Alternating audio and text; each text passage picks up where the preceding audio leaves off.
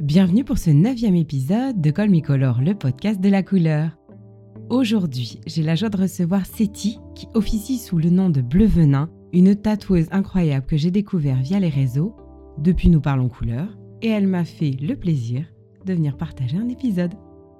Durant cet épisode, nous discuterons avec Seti de son rapport à la couleur bien entendu, à travers le tatouage, mais pas que puisque nous parlerons beaucoup d'aquarelle. Nous parlerons également du corps comme support, mais puisque le cœur de ce podcast est la couleur, nous discuterons également d'une problématique autour des encres, et plus particulièrement des pigments contenus dans les encres de tatouage. Sans plus attendre, retrouvons Seti. Allez, belle écoute Bonjour Seti Merci infiniment de nous rejoindre et de partager ton univers aujourd'hui. Bah merci à toi de ton invitation. Ça y est, notre petit rendez-vous a enfin lieu. Ça fait plusieurs semaines qu'on se tournait autour pour pouvoir concrétiser ce rendez-vous. C'est trop bien. C'est assez inédit. On va faire un énorme tour d'horizon du tatouage avec toi, avec un axe très particulier de la couleur, parce que ton travail a vraiment une âme au niveau de la couleur. Je vais te demander de commencer en douceur en te présentant si tu veux bien. J'officie du coup en tant que tatoueuse sous le nom d'artiste Bleu Venin au sein du shop Hydre Tatouage notamment à Orléans et puis nous pourrons en reparler par la suite euh, un petit peu partout ailleurs parce que je me déplace beaucoup depuis cette année. J'ai vu que tu étais dans plusieurs villes, Lyon, Quimper, Chartres, Paris, Le Mans, Orléans. Ouais. Un côté satellite comme ça? Ouais. Ça, ça va de pair, je pense, avec la spécialisation de plus en plus importante des artistes dans le milieu du tatouage où en fait on fait de moins en moins ce qu'on appelle le tout venant et de plus en plus notre style spécifique. Et donc du coup ça devient très très intéressant de, de nous déplacer, de déplacer ce style avec nous pour pouvoir le proposer euh, dans des villes ou dans des salons où on ne le propose pas justement. Hmm. Et quand tu retournes il y a 20, 30 ans en arrière où les tatoueurs savaient à peu près tout faire dans toutes les villes de France. Donc, ça. du coup c'était quand même vachement moins intéressant que les gens se déplacent quoi. Mais oui. Avant je me concentrais sur euh, ma boutique à Orléans et maintenant que voilà, je suis bien installée, j'ai envie de me remettre un petit peu euh, en mouvement. J'imagine un salon où il y a euh, du black work, où il y a euh, du japonisant, du réalisme, tout ça. Tout d'un coup, clac, il y a ta patte qui arrive avec cette couleur aquarellée, parce que bah on peut le dire comme ça tout de suite. Hein. Disons-le. C'est elle mélange les deux. C'est ce qui m'a fasciné dans son travail, mais on, on va y revenir. Et puis dans un salon, ça donne aussi une complémentarité de talent. Complètement, ça tire tout le monde vers le haut et ça permet à notre clientèle de proposer euh, différents styles, différentes sensibilités. Ça nous permet aussi, pourquoi pas, quand l'envie nous apprend, de collaborer ensemble. Ah, Un artiste qui fait du black work, par exemple, avec un artiste qui fait de la couleur comme moi. J'ai quelques collaborations euh, à venir et on en a déjà fait une avec mes collègues. ah, ok. Donc euh, ouais, 2022 sera l'année du mélange des genres, je pense aussi. Alors attends, attends, attends, parce que moi, euh, tu vois, euh, novice comme tout, hein, parce qu'il faut quand même que je vous le dise, je ne suis euh, pas tatouée et pas de piercing non plus, en admiration de ça, que pour l'instant, j'ai pas eu un appel, mais j'adore ça. Et puis, euh, en tant que maquilleuse, d'avoir fait de l'éphémère pendant des années, je pense que ça a un peu aussi féqué mon regard. Bien sûr. Je savais pas du tout qu'il y avait ce travail de collaboration possible. Merci. Est-ce que tu peux m'expliquer? Parce que là, du coup, euh, je- tu vois, je, voilà, je débarque. On ouvre une porte supplémentaire. ouais, merci. C'est tout bête, c'est on désigne une zone du corps euh, sur euh, notre tatoué et on mélange nos styles. Donc il peut y en avoir un qui fait euh, la structure peut-être un petit peu plus tracée, un petit peu plus ombrée avec le noir et moi j'arrive par-dessus avec la couleur. Ah, J'ai pas envie de dire que je fais du coloriage mais si on voulait simplifier presque j'adore. ou alors une pièce d'un collègue et moi qui gravite autour avec d'autres éléments qui sont issus de mon univers. Les possibilités sont multiples en fait. C'est hyper intéressant. Ouais. Ça transforme encore vos visuels à chacun. Ah bah bien sûr, Vraiment quelque chose de très unique. Puis c'est vraiment un télescopage pour le coup euh, des univers, quoi. C'est jouer la carte du contraste et miser sur le fait que ça marche. Et dans la plupart du temps, ça marche même plutôt très très bien. Effectivement, c'est ce que tu disais, tu colorises, c'est-à-dire que toi, on t'appelle pour justement amener cette patine couleur qui est quand même juste euh, incroyable. Dans le travail de collaboration, c'est essentiellement ça que je fais, ouais. Hmm. J'ai des choses un petit peu plus composées, un peu plus construites quand je travaille toute seule. Surtout qu'en plus, tu as quand même un univers assez marqué à toi aussi, qui a une stimulation effectivement euh, du travail à deux. Ouais, ouais, c'est fantastique. Et vraiment, euh, c'est c'est un axe que j'ai envie de développer euh, beaucoup cette année. D'ailleurs, en parlant de déplacement, on ouvre les frontières, c'est dit Ouais. Tu, tu pars? C'est incroyable, c'est incroyable. Mais ouais Tu pars en Italie Oui, je pars à Rome en septembre. Génial. Bah, j'ai pas envie de dire que c'est un rêve qui se réalise parce que parce que j'avais pas prévu absolument d'aller à la convention de Rome. Hmm. Rome, ça reste quand même, euh, enfin l'Italie en règle générale reste quand même un berceau de l'art qui moi m'a inspiré depuis euh, de- depuis toujours en fait. Donc du coup, euh, pff, Se rendre à Rome pour tatouer, c'est quand même un truc incroyable. Pareil, ce que j'ai appris en, en préparant l'émission, c'est que les Italiens sont la population européenne la plus tatouée. Je misais pas sur eux, mais euh, ouais, ouais. Je misais sur les Allemands. Et en fait, en regardant les statistiques, j'étais très étonnée. On serait sur les Italiens, les Suédois, Ouais. hors Europe. On a beaucoup euh, les Américains. Bien sûr. Euh, L'héritage aussi culturel, je me disais que c'était tout à fait possible. Bah, le traditionnel américain, c'est ce qui a fondé le tatouage ouest occidental tel qu'on le connaît aujourd'hui, clairement. Les Australiens, je pense que c'est plutôt pour la dimension traditionnelle. Ouais. Mais il y a les deux, il y a, il y a des choses très très intéressantes dans, dans le tatouage australien contemporain aussi. Non, mais c'est riche. C'est un art qui est en évolution par rapport à la société. Ouais. Et en plus de ça, il y a quand même ce côté euh, tradi, parce que, bah, faut le dire, c'est un art qui est ancestral. Complètement. Il existe, alors au British Museum, ils conservent deux momies tatouées. C'est des momies qui viennent de Luxor. Elles sont euh, de à peu près 5000 ans. Ouais. On a un homme, une femme, un homme avec un mouton sur l'épaule et une femme avec un espèce de S, une forme un peu graphique, géométrique et tout ça. Mais alors, euh, pareil, moins 5000. Il me semble qu'on en a retrouvé en Europe aussi, si je te dis pas de bêtises. Je saurais pas te le dater, ça par contre. Mais pareil, avec des tatouages incroyablement bien conservés, genre on est capable de, de reproduire les patterns. Pareil, des choses assez graphiques. Ça ressemblerait plus à des, des espèces de triskel, si on voulait. C'est notre côté breton ouais, ouais, non, mais complètement. on y revient toujours. Et ça, c'est incroyable de voir la, la, la définition de, de ce qui reste sous la peau, quoi. Des millénaires plus tard. Le carbone tient exceptionnellement bien. Tu nous raconterais comment t'es arrivé au tatouage? J'ai toujours dessiné et j'ai presque toujours peint. Je voulais faire des études supérieures euh, artistiques, même si j'étais quand même pas mauvaise en matière littéraire et notamment en langue. C'est une dimension euh, qui me parle beaucoup. Donc j'ai intégré une école supérieure d'art et design pour passer un diplôme d'illustrateur euh, graphiste en trois ans. Et ben je suis pas allée jusqu'au diplôme. Bah, J'ai claqué la porte de l'école avant. Mm. Pour plein de raisons. Déjà, j'étais pas diplômable. C'est-à-dire que mon travail était trop illustration, pas assez graphisme. Du coup, j'étais pas présentable au diplôme. Je pense aussi après que je, je manquais probablement un petit peu d'autonomie, de maturité. C'était trop tôt, cette école, dans mon parcours, finalement. Je sentais l'école un peu décorrélée de la réalité de- du milieu de l'illustration et de l'édition que moi je voulais intégrer par la suite. En fait, c'est-à-dire que je me sentais tout simplement pas prête. Du coup, je suis partie. J'ai essayé un petit peu de, de percer dans l'édition, notamment, euh, notamment à Nantes. Euh, par manque de réseau et d'expérience, ça n'a pas du tout marché. Donc du coup, je me suis retrouvée à, euh, je sais pas quel âge j'avais, ouais, 20 22, 23 ans, avec euh, le rêve de le rêve de ma vie qui s'effondre. Bon, On fait quoi?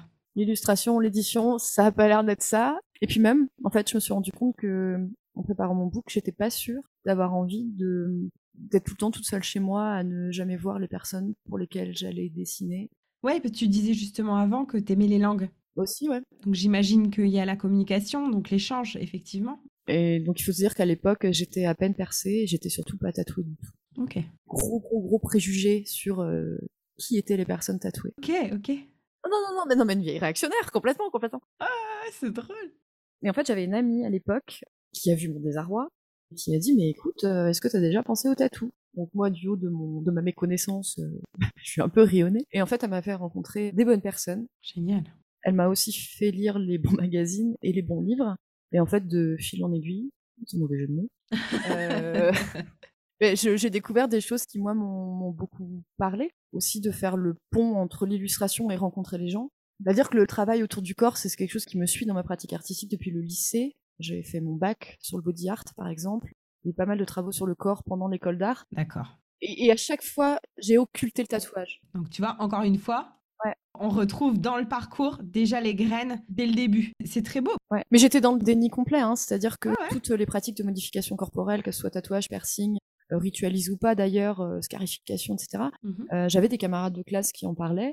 Je trouve ça assez rigolo que le tatouage ait fait tilt vraiment sur le tard. Et puis par la suite, euh, j'ai découvert des artistes qu'on peut considérer d'avant-garde, et je pense que même encore aujourd'hui, je trouve qu'ils sont encore, et notamment des, des artistes aquarelles abstraits, et prenaient le corps comme une espèce de page blanche sur lequel ils opéraient une mise en page, voilà, et ils balançaient de la couleur, et j'étais là, On l'approche et ouais, ouais. et donc du coup, l'idée a commencé à faire son chemin, bah, que peut-être j'avais quelque chose à faire dans ce milieu-là. Euh, Je suis pas arrivée tout de suite en recherche d'apprentissage, et puis après plus tard dans le milieu avec l'envie de faire du tatouage aquarelle, assez bizarrement. Ça fait partie de mes références euh, extrêmement profondes, extrêmement ancrées, surtout que ma façon à moi de peindre est très différente de ce que proposaient ces artistes-là, quoi. C'est-à-dire que moi je suis quand même vachement dans le figuratif, Oui. donc je, je m'identifiais pas totalement. C'est en cours de route où euh, j'ai proposé un flash en aquarelle, et puis il a plu, il a été adopté, puis deux, puis trois, puis quatre, et puis moi j'avais pas été formée non plus à faire du tatouage aquarelle, donc il a fallu que j'apprenne cette technique-là sur le tas.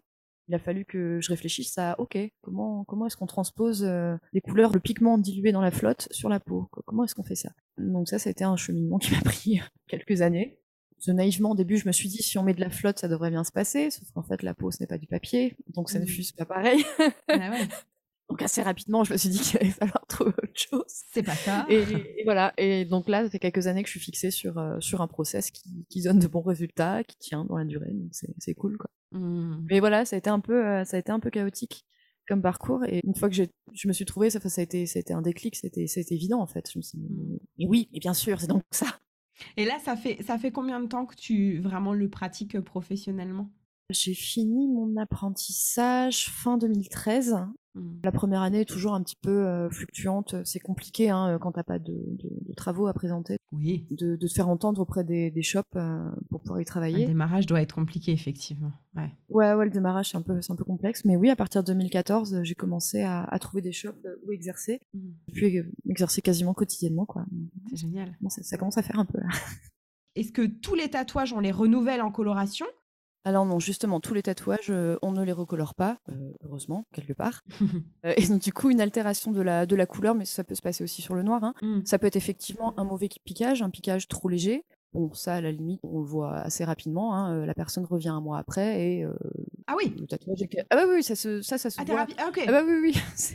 si c'est pas piqué suffisamment profond, on va le voir quasiment tout de suite. D'accord certains vieux tatouages, on est obligé de les recolorer. C'est aussi dû à l'évolution de la technique de ces dernières années. La technique des machines, la technique des aiguilles, mais surtout l'évolution des encres et de leur qualité. Des matières.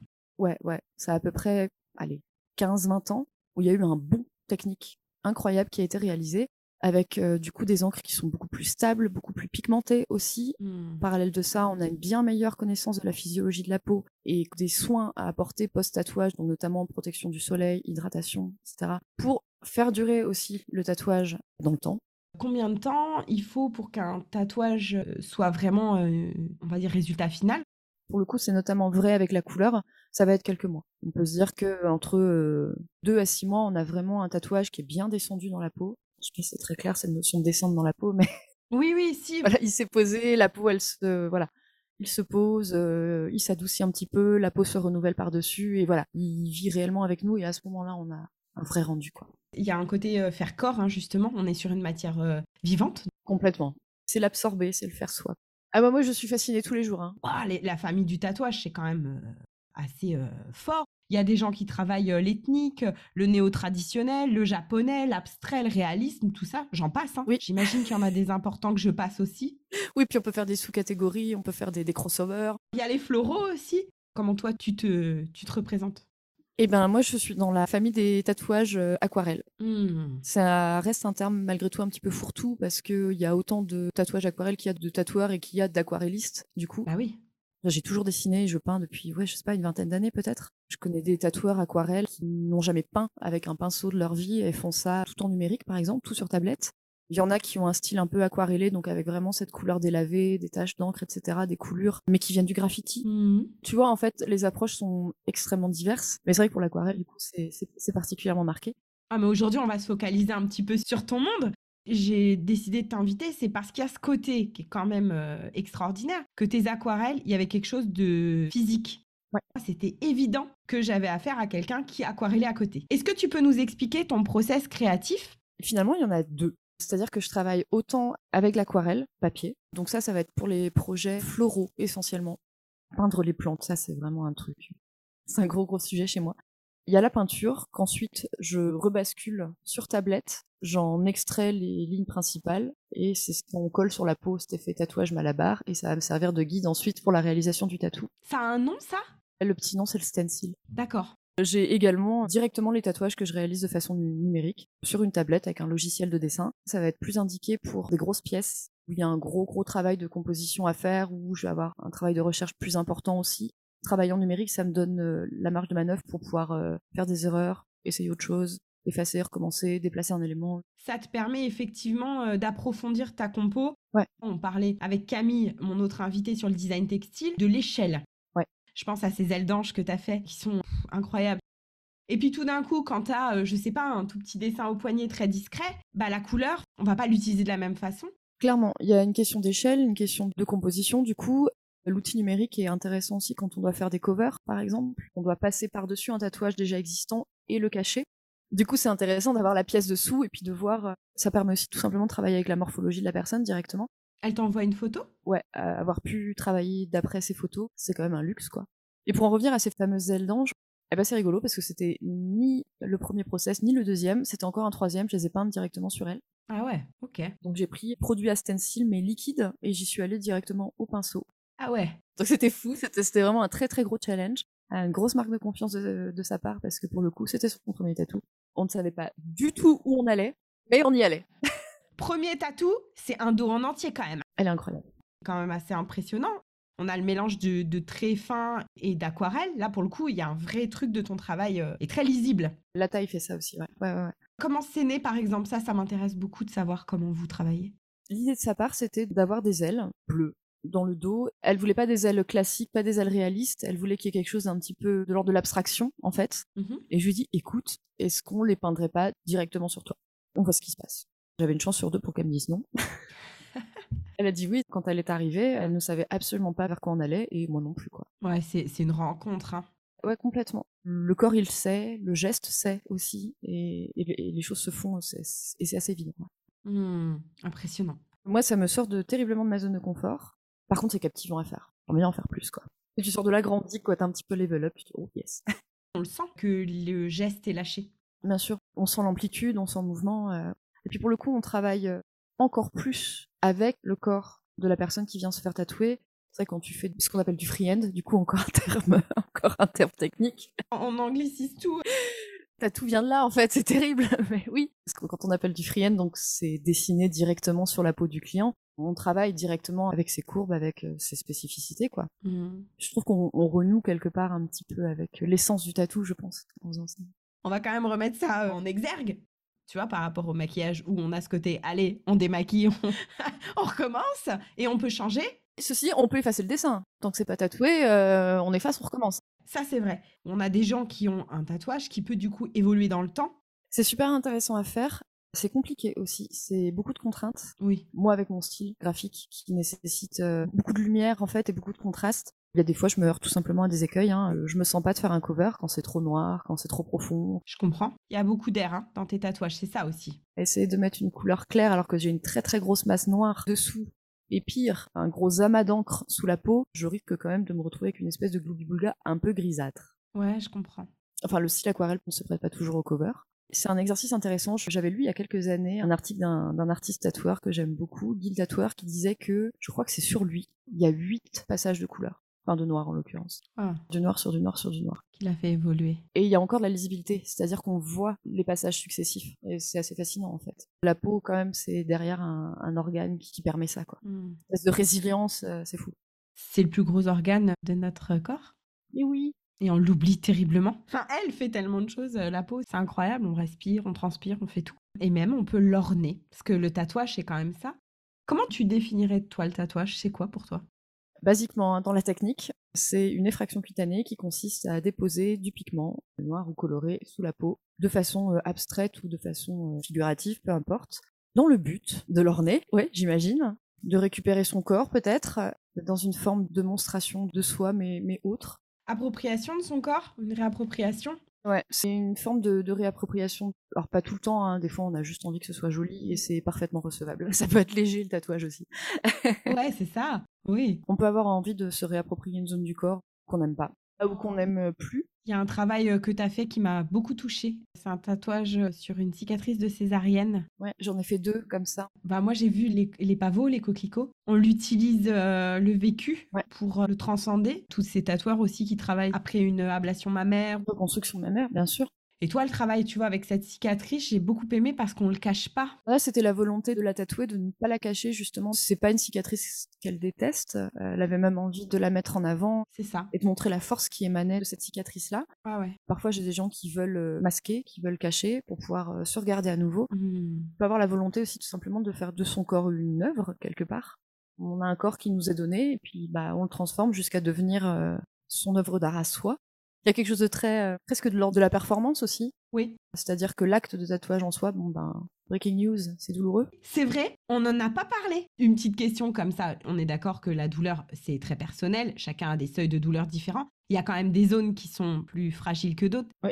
Où on est plus proche de l'os, c'est ça? Ouais, les zones osseuses, tendineuses et d'articulation la plupart du temps, qui sont un petit peu douloureuses, ouais. Mais une fois encore, ça dépend des gens, quoi. Oui, c'est ça. Hein. Mais toute cette dimension euh, performance de l'acte de se faire tatouer, où bah, il y a l'aspect douleur, euh, il y a l'aspect endurance, et puis on, on, ritualise quelque chose aussi. Je vais te prendre ce mot qui me plaît beaucoup. Il y a Mariette Julien, qui est sociologue et qui travaille à Montréal, et elle a dit le tatouage peut fournir un rituel à une société qui en manque. Ouais. Quand tu parlais justement de cette rencontre avec euh, cette douleur que tu choisis. Clairement, il y a un côté rituel, je pense aussi forcément qu'il y a un côté cathartique. Et ça a été quelque chose euh, qui n'était pas évident au début quand j'ai commencé à tatouer. De mettre une aiguille sous la peau, il allait quand même y avoir de la douleur, mais euh, c'est vrai que j'avais pas anticipé cette dimension-là. Dans ma tête, j'allais faire euh, des dessins sympas sur des gens sympas. Et ces gens sympas, ben, ils avaient mal, quoi. Et il fallait que je le gère, ça aussi, pendant ma séance. C'est-à-dire que je peux pas faire comme si, euh, comme si ça n'existait pas, tout ça non plus. Intéressant. Bah pareil, tu fais partie de ces, ces, métiers qui sont assez rares, où on touche les gens. Ouais. On a un contact dans la sphère d'intime, on, on, est dans la bulle d'intimité, alors que, bah pareil, hein, on ne s'est pas forcément rencontré avant. Donc il y a une relation aussi qui est très particulière. Et toi, c'est vrai que le prisme de la douleur, j'y avais pas pensé. Ouais. On a eu une grande discussion quand on préparait notre émission sur euh, l'impermanence, la permanence. Euh, tous les métiers où c'est du permanent, je disparais, tu vois. la coiffure, je voulais pas couper, j'ai fait que du coiffage, alors que les cheveux ça repousse, on sait, mais oui, oui, oui. tous ces gestes qui sont radicaux, tu vois, j'assume pas trop. Justement, moi, je trouve que la, la notion d'impermanence du tatou, elle est somme toute relative, c'est-à-dire que ça va nous accompagner toute notre vie. Par définition, il y a de fortes chances pour que l'on meure de la vie, quoi. Le tatouage va vieillir avec nous de façon euh, incontrôlable et inéluctable aussi quelque chose de l'ordre de la vanité de penser que le tatouage est permanent. Nous ne sommes pas permanents. C'est permanent juste à notre échelle. Mmh. Le simple fait que ça vieillisse aussi fait que la permanence du tatou, elle est remise en question, nécessairement.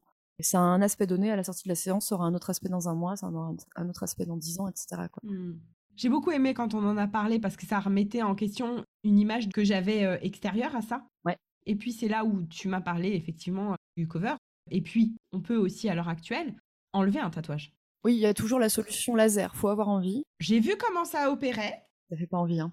Hyper impressionnant. On brûle, hein. on enlève des couches, des couches, des couches, des couches, jusqu'à temps d'arriver au pigment. Alors vous, vous devez aussi avoir euh, un contexte pour les gens qui n'y connaissent rien. Est-ce qu'il y a des règles? C'est une pratique qui est extrêmement encadrée, depuis 2008 notamment, et les tatoueurs poussent vraiment en ce sens pour que ça le soit. Non, on n'est pas très rock'n'roll en fait.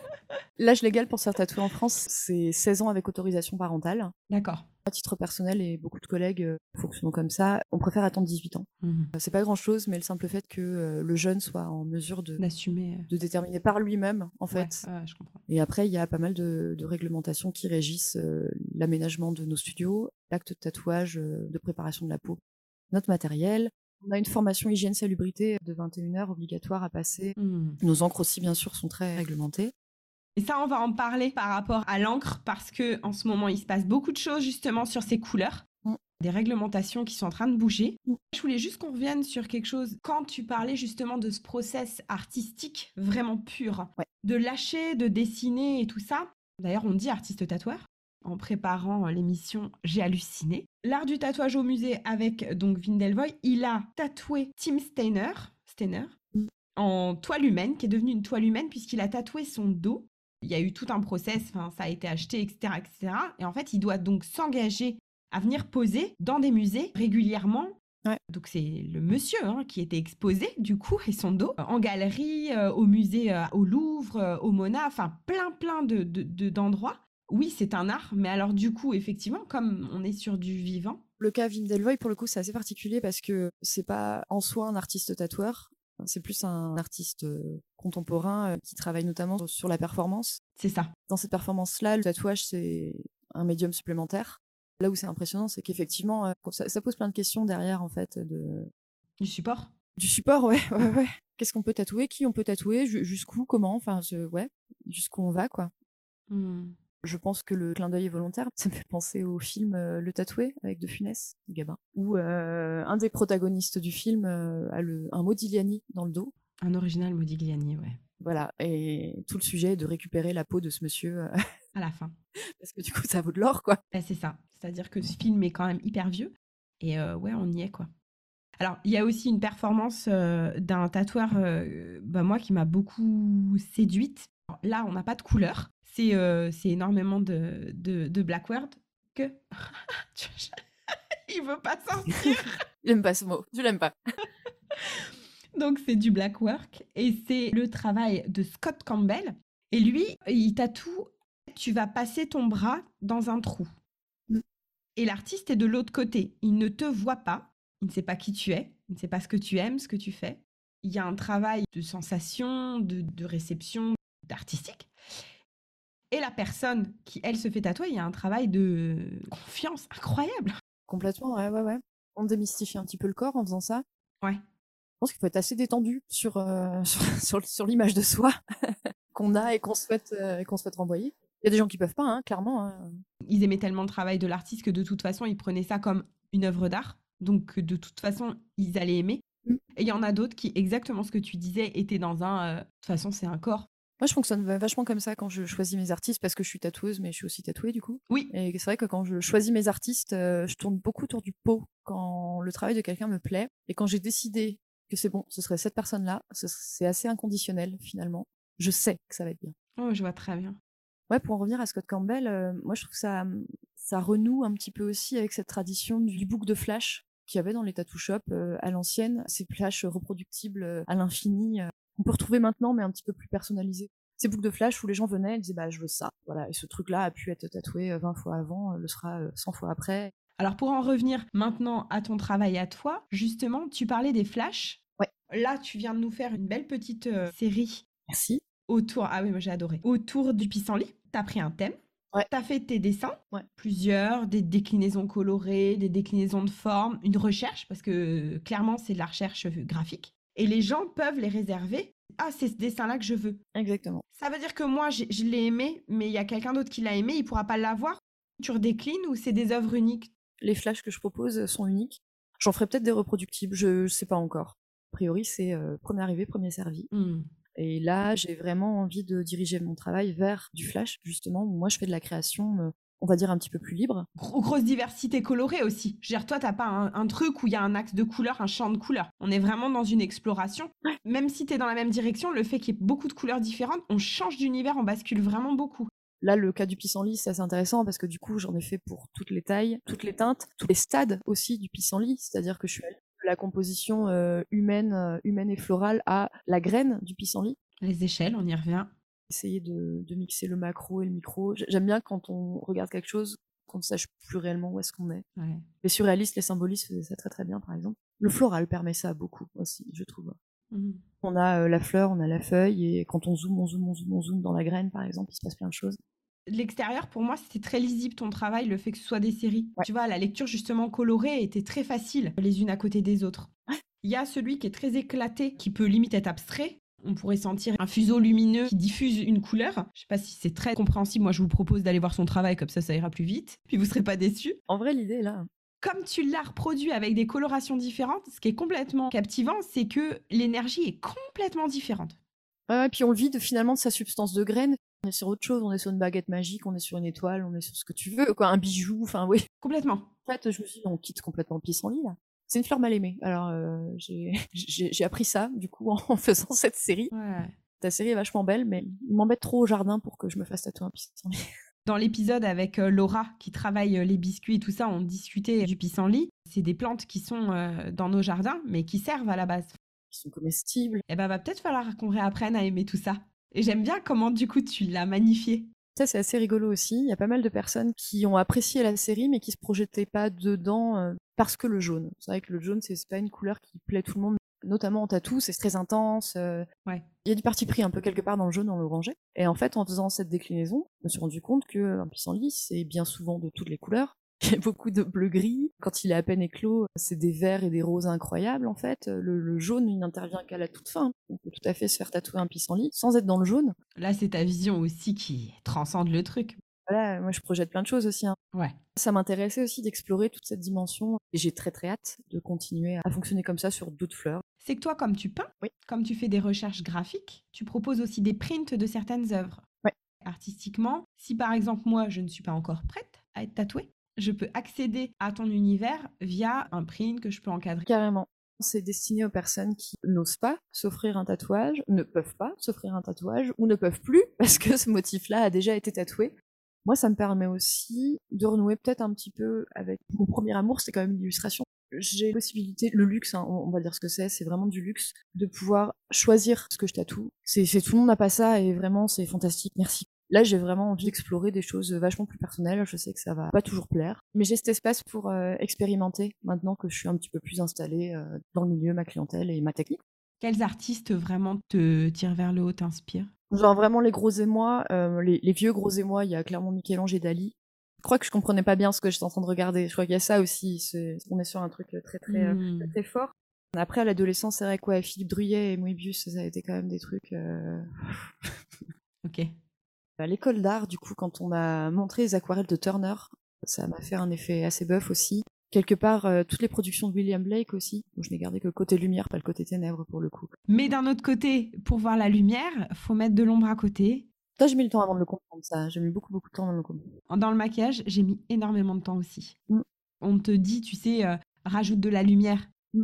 Alors que tout d'un coup, tu vas accentuer le process, ça va alourdir en matière et tout. Ouais. Alors que parfois, de poser l'ombre un tout petit peu plus affirmative à côté, va tout de suite créer ce contraste. Bah ouais, ouais, ouais. On a beau l'expliquer en cours, tant que tu l'as pas vécu physiquement, l'expérience du contraste, tu peux pas le comprendre. Ouais. Et après, effectivement, l'appréhension des œuvres d'art, on a une meilleure lecture une fois qu'on l'a ressenti. ouais. Bien sûr, le tout premier émoi, c'est une aquarelliste, Marise Demet. Beaucoup de floral et des visages aquarelles aussi. Je vais aller voir, je connais pas du tout. Complètement différent de ce qui a pu euh, m'émouvoir très fort par la suite. J'ai souvenir de ces lumières sur le visage. Ça ça m'a vraiment marqué. En fait, c'est haute lumière, c'est très très haute lumière sur le visage. Et je pense que c'est elle qui m'a donné envie de faire de l'aquarelle. Ah, génial.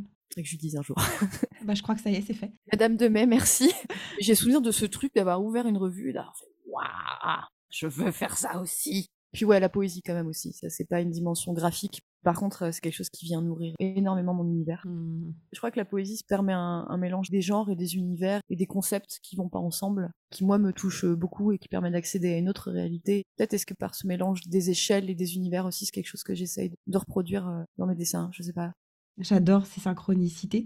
Hier, j'ai écouté un extrait. C'est Jean-Pierre Siméon, qui est de passage à la grande librairie, à parler de la poésie. Ouais. Et il a dit On renoue avec la part perdue de l'existence. La poésie, j'en lis pas tout le temps. Je me suis rendu compte que j'en lisais à des moments bien spécifiques. Par exemple, j'ai recommencé à en lire euh, lors du premier confinement. Mhm. Cette histoire de part perdue de l'existence, justement. Des moments où Ouais. où il y a plus de mots, où tu sais plus, où en fait le réel ne fait plus sens. Peut-être que d'aller chercher dans d'autres réalités, ou en tout cas d'autres façons de, de l'appréhender, ça permet de faire un pas de côté et de dire Ah, ok, on peut voir les choses comme ça aussi. Pour ne rien vous cacher, je viens de, de faire écouter l'extrait à Seti. Ouais, ça résonne euh, vachement ce qu'il dit. Donc je vous encourage à aller chercher. Il est interviewé à la Grande Librairie, l'émission. C'est Jean-Pierre Siméon qui parle de la poésie à écouter euh, en urgence. C'est beau.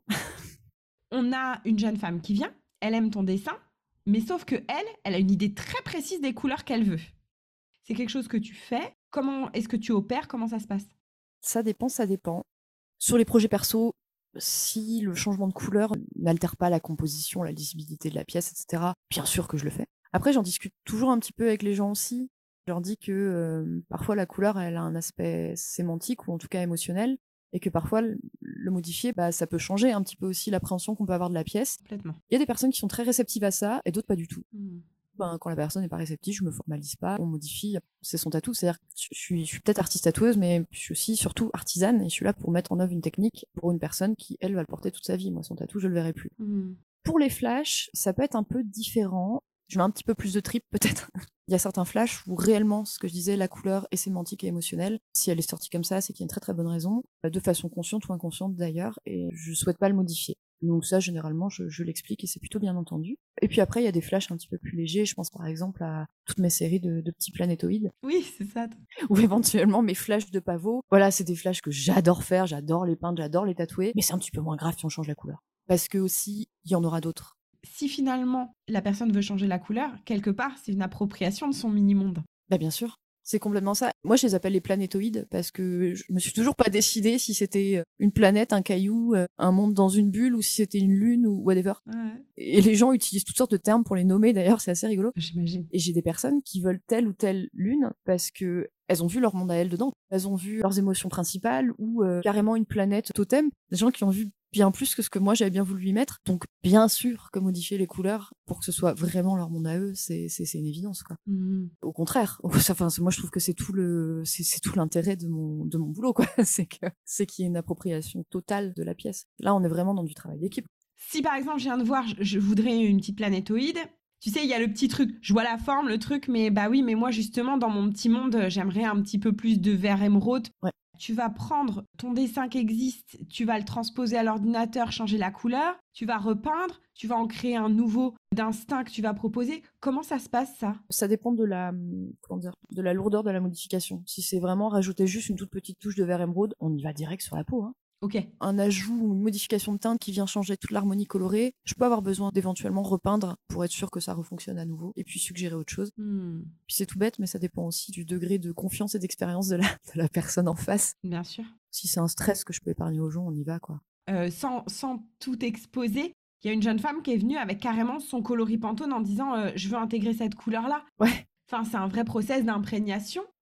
Et de narration? Ouais, ouais, c'était super pointu. Bah, moi, j'étais persuadée que c'était quelqu'un qui travaillait dans les arts euh, visuels et graphiques. Et en fait, pas du tout. C'est marrant. C'est juste quelqu'un qui avait bossé son sujet. Moi, à la fois, ça me facilitait le travail parce que c'était ultra précis. Et à la fois, c'était super challenging. Bah, parce qu'il faut reproduire ces teintes-là. Parce qu'il y a une attente de sa part. Voilà. Quand tu poses une couleur, que ce soit euh, en maquillage, en peinture, en ce que tu veux, et on est d'accord que la couleur d'à côté va toujours avoir une influence sur cette couleur. Ah, bah, carrément. Tu travailles sur la peau, ton appréhension par rapport à ça? C'est-à-dire que je peux pas travailler euh, ma couleur et mon harmonie colorée hors sol. La peau, sur le moment, va forcément influer, donc c'est-à-dire la, la carnation de la, de la personne. Ah oui, Donc sa couleur de peau et sa sous-teinte, parce qu'en fait c'est la sous-teinte aussi qui joue beaucoup. Hein. Bien sûr. Il faut pas perdre de vue que lors d'une séance de tatouage, la peau, elle va tendance à, avoir- à rougir, elle va gonfler, elle va saigner un petit peu. C'est ça Donc en fait, moi j'ai des altérations de couleurs qui sont incroyables, donc ça c'est l'expérience aussi, euh, et puis la bonne connaissance du rendu de la couleur de chaque encre, de chaque marque. En fait, c'est vraiment une petite popote, on en a l'habitude. C'est comme choisir un tube de rouge à lèvres. On voit le tube de rouge à lèvres, mais appliqué, il donne jamais le truc. Et ben voilà. C'est vachement aussi une pratique dans le temps qui donne cette expérience-là, quoi. Ouais, c'est complètement ça. Et puis après, il y a ce qui se passe pendant la séance. Ensuite, il y a le processus de cicatrisation. Donc Là, le rendu de la couleur peut être un petit peu autre, donc tout l'intérêt de faire euh, des retouches, par exemple, si on a besoin. Oui. Et puis bah après, il y a tout ce qui moi m'échappe, c'est-à-dire ce que la personne fait de son tatouage. Est-ce qu'elle s'expose? Est-ce qu'elle hydrate sa peau? Est-ce qu'elle prend des médicaments? Est-ce qu'elle a une peau acide? On y revient à cette matière qui est vivante? Ah bah oui. Parce que, hum, tu vois, nous, au niveau du, du maquillage, on, on sait très bien que euh, selon parfois euh, ce qu'une personne peut manger ou pendant médicaments, les altérations de la coloration euh, jouent beaucoup. Donc, euh, bah, tu vois, c'est tout à fait euh, cohérent, encore une fois. C'est le paradoxe du tatou, hein, c'est-à-dire qu'on est dans une espèce d'hyper-contrôle Ouais. du rendu sur l'instant et du rendu dans le temps, sur un support qui, de toute façon, est mouvant, ne peut pas contrôler intégralement, et encore moins dans la durée. Donc en fait, tout ce qu'on peut faire, c'est mettre en œuvre une technique de la façon la plus optimisée possible, pour avoir un rendu le plus stable possible, mais avec une marge de manœuvre qui est quand même euh, bah, pas négligeable. Quoi. À titre personnel, je trouve ça fascinant. Une problématique qui se passe en ce moment par rapport aux pigments, à l'heure actuelle, vous êtes soumis à des règles qui sont de registre européen. Oui. Et il y a pas mal de mouvements en ce moment de ce côté-là. Oui. Est-ce que tu peux euh, nous expliquer un petit peu les problématiques? Parce qu'en plus, c'est cette année, c'est l'année prochaine. Alors, je vais essayer de faire court et simple. Avant toute chose, je précise que ce que je vais dire là, c'est euh, essentiellement issu du travail de recherche, de documentation et d'information de notre syndicat, le SNAT, C'est le syndicat. national des artistes tatoueurs, Ok. deux autorités qui, euh, qui nous représentent, en fait, qui représentent la, la profession depuis euh, un petit peu plus d'une décennie maintenant. Bien sûr. De deux tatoueurs euh, qui ont aussi fait un super travail d'information, Mickey Bold et Alessia Cassar. N'hésitez pas, du coup, à aller voir ce qu'ils en disent, ce qu'ils écrivent. Sera forcément beaucoup plus complet, exhaustif, etc. Parce qu'en plus, ça concerne la couleur. Oui. Donc euh, voilà, on est dedans. Donc en fait, ce qui s'est passé depuis le euh, 4 janvier 2022, il y a un nouveau euh, règlement européen qui est rentré en application et qui va faire plusieurs choses. qui interdit tout d'abord 25 pigments, donc essentiellement dans les teintes chaudes, donc euh, jaune, rouge, orangé. En 2023, il y aura deux pigments supplémentaires, un bleu et un vert. Tout ça aura pour conséquence d'amputer de plus de 60% la palette de couleurs disponibles. En parallèle de ça, il y a un abaissement du seuil légal de plus de 4000 substances. On parle beaucoup du tatouage couleur parce que c'est plus impressionnant, mais en fait tout le monde est touché. Donc tout ça s'appuie sur un principe de précaution, dans le cadre du tatouage en tout cas. Et troisième chose, découle de ça une nécessité de tout réétiqueter et de faire figurer la fonction du produit, un numéro de référence unique, une énumération complète de tout ce que contiennent les encres de tatouage, même à des seuils euh, ridiculement petits, voire carrément indétectables. Là où ça va poser un problème, c'est que le règlement est tombé et nous n'avons pas de solution de remplacement. en tout cas, les solutions de remplacement arrivent actuellement au compte-gouttes. Les marques, j'imagine, du coup, doivent travailler euh, à ça?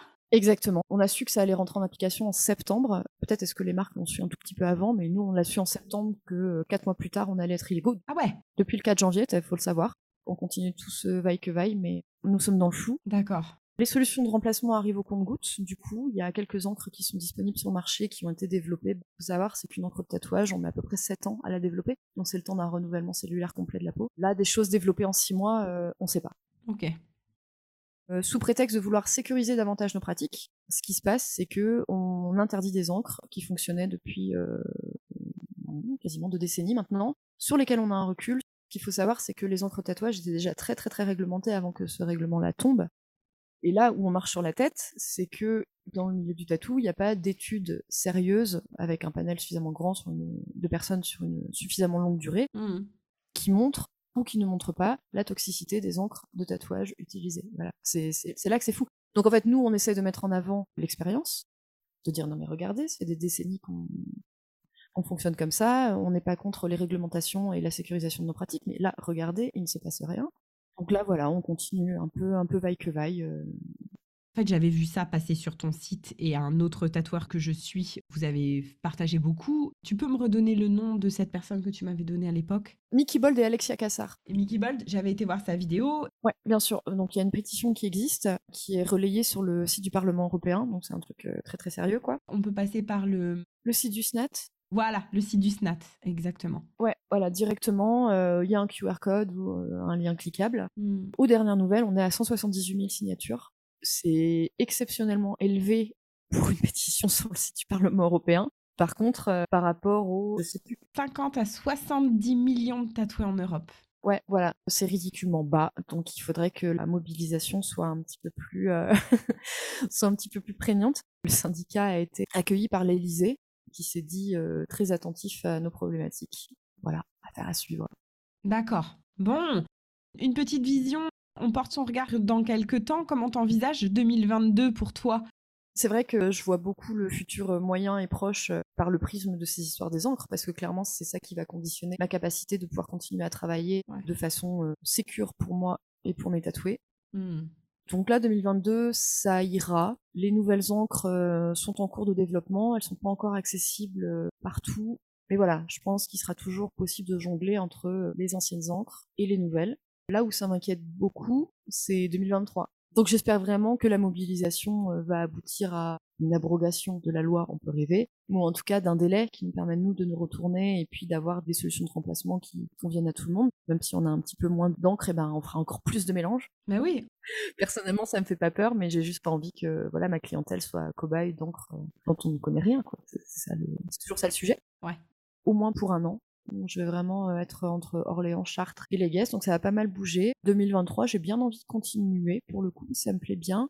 Et puis après, à titre plus personnel, ouais, continuer de développer la peinture. Là, en ce moment, j'ai le vitrail qui me fait de l'œil, donc je vais essayer de commencer à tâter par le biais de petites formations, de petits stages euh, cette année. C'est fou parce que là encore, tu reprends euh, cette lecture du trait dans la couleur mise en scène par la lumière. Alors écoute, euh, justement, j'ai une invitée qui arrive qui devrait te plaire. Avec joie. C'est un boulot que je voulais faire quand j'étais toute petite, en fait, vitrailliste. L'épisode touche bientôt à sa fin. J'espère que vous avez appris plein de choses. On va retrouver Seti pour le petit portrait que j'offre à tous mes invités à la fin de l'interview. Mais avant, je voulais vous réencourager à faire vos propres recherches, à aller consulter le SNAT, S-N-A-T Et si l'épisode vous a plu, je suis plutôt pour les partages et pour les commentaires. Et puis vos retours, c'est toujours intéressant. Alors merci.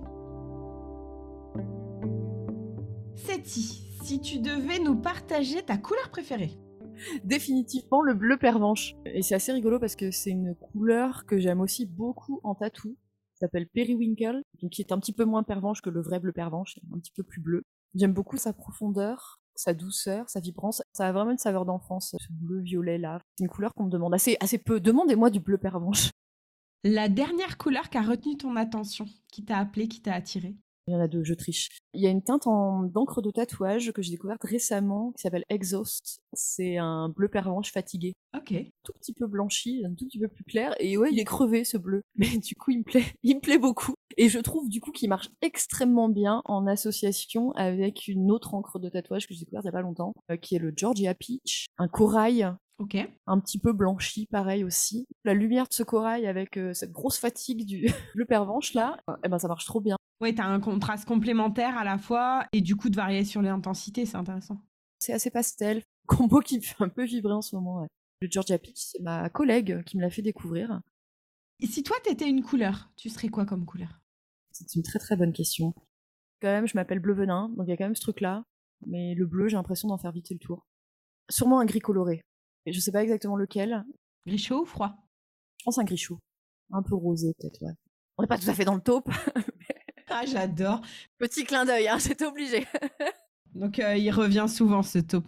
Je pense que ça fait partie de ces couleurs de mode qui nous ont tellement lessivés. Quand t'es réactif à la couleur, le taupe, je pense qu'il y a une sature euh, trop violente, quoi. Complètement. On l'a usé.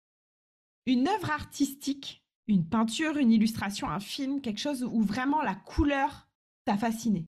Quand j'étais étudiante, j'allais beaucoup à Pompidou. Un de mes rituels, c'était de monter dans les étages et je sais pas s'il y est toujours, ça fait longtemps que je peux aller. Il y a un bleu clin Ouais. gigantesque, genre un 4 par 3 qui est au mur. Il y a un petit banc devant et je me pose sur le petit banc et je regarde le bleu clin. Ça m'apaise, genre ça arrête tout le bruit dans mon cerveau. Un petit clin d'œil à Mélou de l'épisode 5. Même soulage, ça m'a pas fait cet effet-là. Je pourrais pas avoir ça chez moi, hein, honnêtement, c'est trop, hein, c'est trop intense. Et si tu devais donner une couleur à notre entretien? C'était chaleureux, donc plutôt une couleur chaude, une espèce de couleur un peu brique, genre tu sais avec de la matière.